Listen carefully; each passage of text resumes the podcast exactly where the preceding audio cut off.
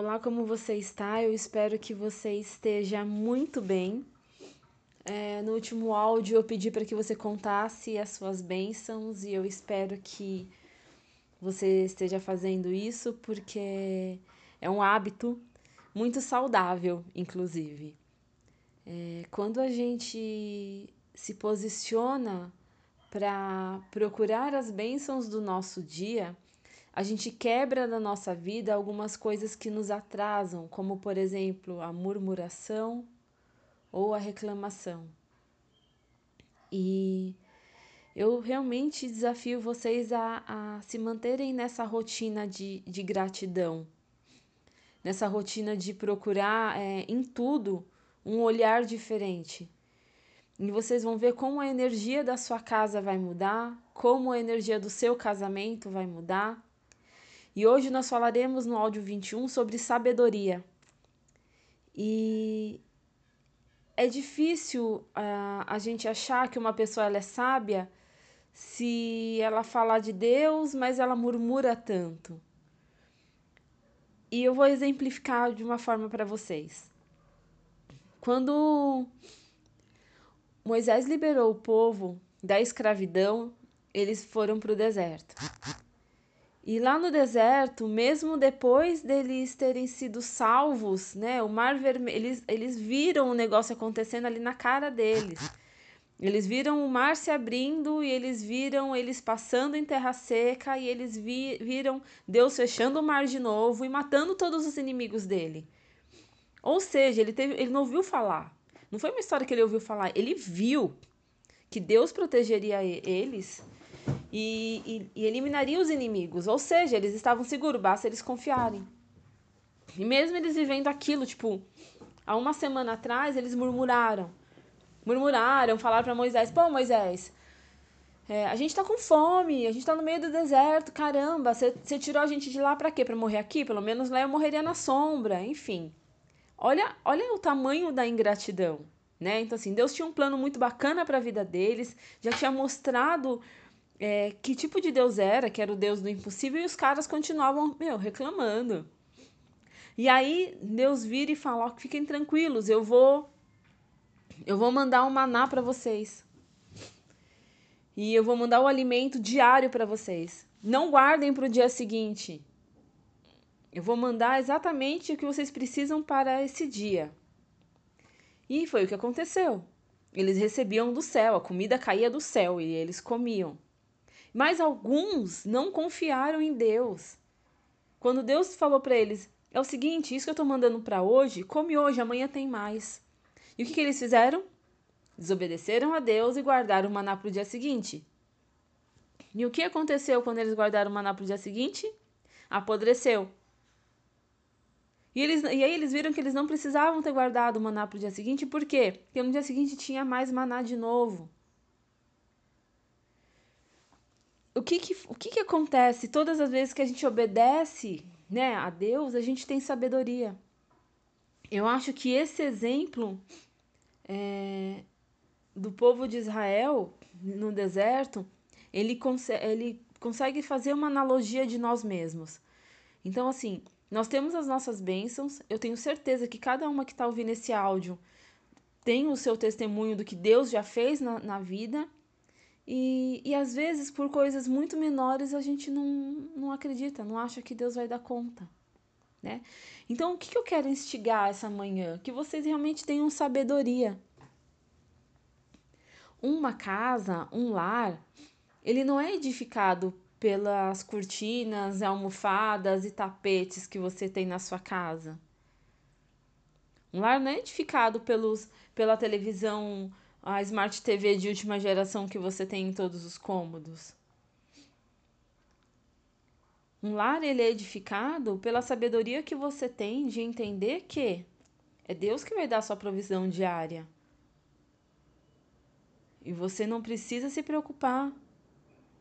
Você tem que fazer a sua parte e não precisa se preocupar.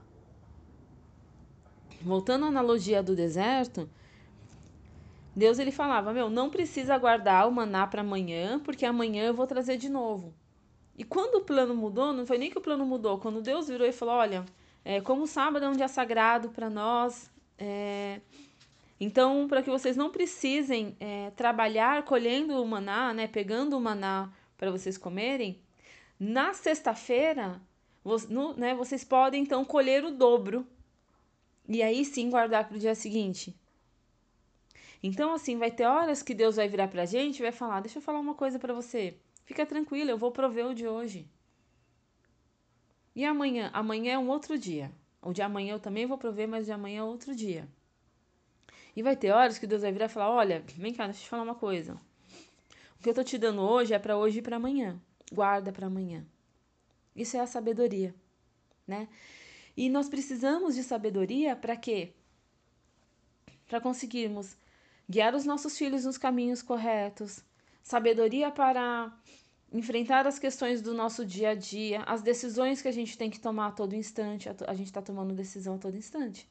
Nesse exato momento, você tem a decisão de não ouvir esse áudio ou de ouvir esse áudio. E você tem que ter sabedoria de decidir. Sabedoria para lidar com as situações. Sabedoria para lidar com o jeito do nosso marido.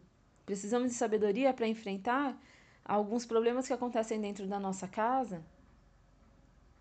Sabedoria para aconselhar uma amiga. Sabedoria para saber a hora certa de falar. E saber a hora certa de calar. Isso é sabedoria. E a sabedoria, ela não tem a ver com o seu grau de instrução, com o seu grau de escolaridade. Eu estou falando de outra sabedoria. É claro que se Deus deu um cérebro para a gente, é porque Ele queria que a gente exercitasse esse cérebro e usasse ele da melhor maneira possível. Então eu sou super a favor de estudarmos, estarmos sempre em movimento, Terminou a faculdade? Tenta fazer uma pós. Não deu para fazer uma pós? Faz um curso. Esteja sempre aprendendo. Um coração ensinável é um coração sábio. E a sabedoria é algo tão importante, tão importante,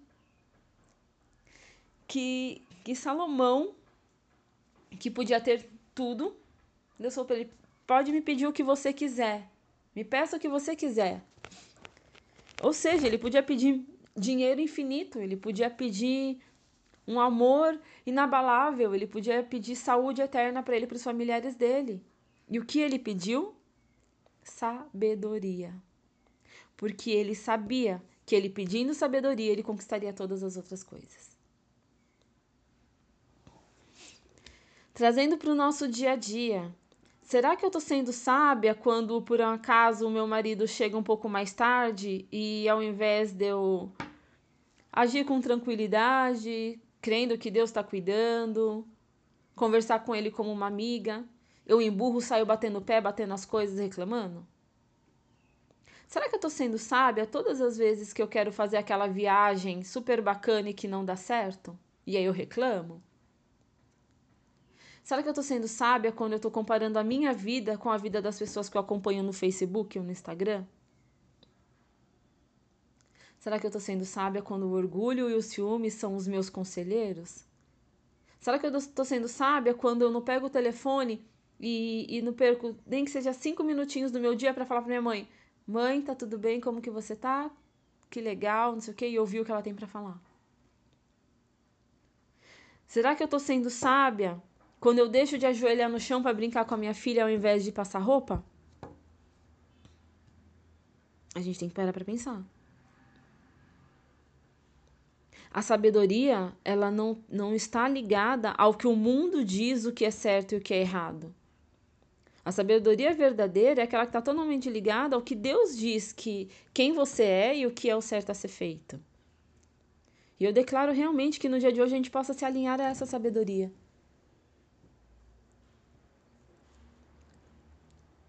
Uma mulher sábia, ela edifica o lar, e o edificar o lar é sim cuidar da casa, deixar tudo limpo, ou trabalhar fora para ajudar o marido a, a prover o sustento para dentro de casa, ou escolher uma pessoa para cuidar da casa quando ela, já que ela não pode. Mas acima de tudo, uma mulher sábia é aquela que não sai vomitando acusações, reclamações e murmúrios em cima do marido. A mulher sábia é aquela que entende o seu papel e que, e que tem plena consciência que ela casou para que juntos ela e o marido possam construir um lar. Não é sábio perdermos tempo com problemas que passaram. Não é sábio alimentarmos erros. Não é sábio agirmos com egoísmo. Não é sábio da nossa parte a gente fazer uma coisa que com certeza a gente não gostaria que fizessem com a gente. Então, hoje eu quero realmente que vocês pensem: será que eu estou sendo sábia?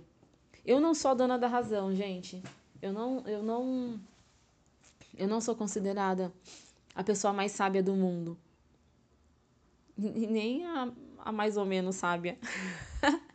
eu acho que ainda tenho coisa pra caramba para aprender e quanto mais eu leio sobre sabedoria, mais eu penso, caraca, eu preciso muito aprender. Deus me dá sabedoria. Sabedoria para entender suas palavras, sabedoria para entender os seus recados, sabedoria para conseguir entrar na vida de uma pessoa e sem invadir a privacidade dela, mas auxiliá-la.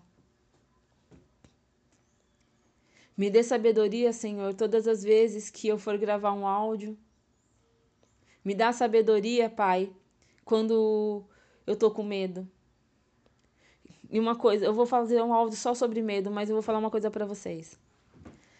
A gente tem que ter sabedoria, inclusive, para saber quando o medo está escravizando a gente ou quando ele está salvando a gente. A ausência de medo faz com que você se sinta o imortal, o inabalável. E esse é um medo perigoso.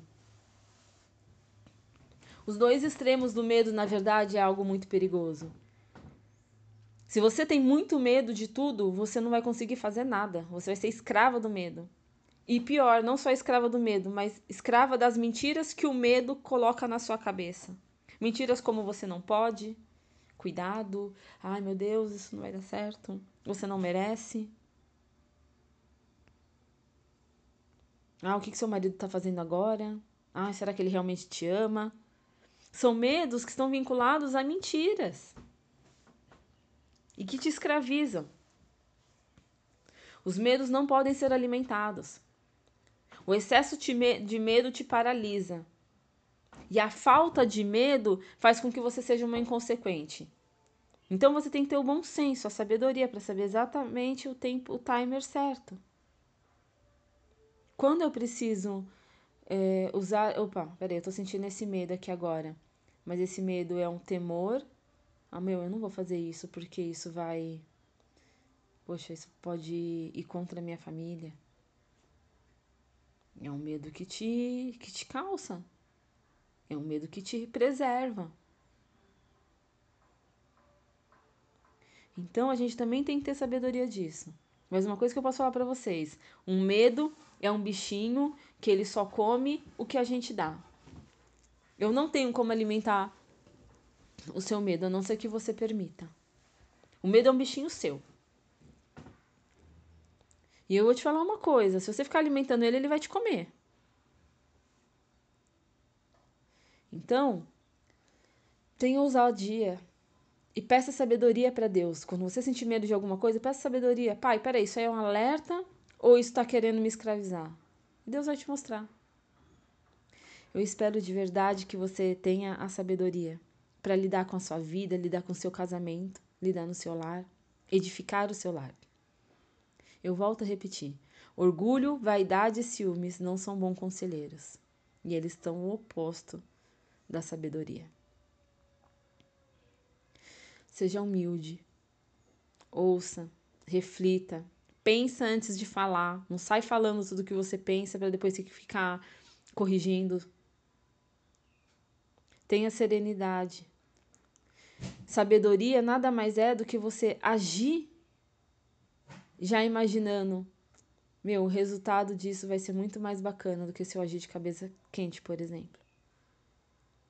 Você ter uma crise com seu marido e sair gritando, falando um monte de bobeira. Ah, que você... Vai dar muito menos resultado do que você esperar você se acalmar. Você sentar com ele e falar: Deixa eu te falar uma coisa, vamos conversar aqui como amigas. Agora, quem vai conversar com você é a sua amiga. Porque também é isso que vocês são. Vocês são amigas dos seus maridos. E quando você senta com seu marido para conversar como uma amiga, está deixando de lado seu orgulhinho ferido, está deixando de lado o mimimi e os melindres está sentando com um amigo. E quando você tem a sabedoria de conversar com seu marido como se ele fosse realmente o seu amigo, você não se torna uma ameaça para ele. Você quer que o seu marido te respeite, ele te ame, porque simplesmente ele te respeita e ele te ama, não porque ele tem medo de você dar um chilique a qualquer momento. Tenha sabedoria. Eu declaro sabedoria sobre a sua vida. E eu declaro que todos os dias você possa realmente orar por isso. Pai, me dê sabedoria. Um beijo grande e até o próximo áudio.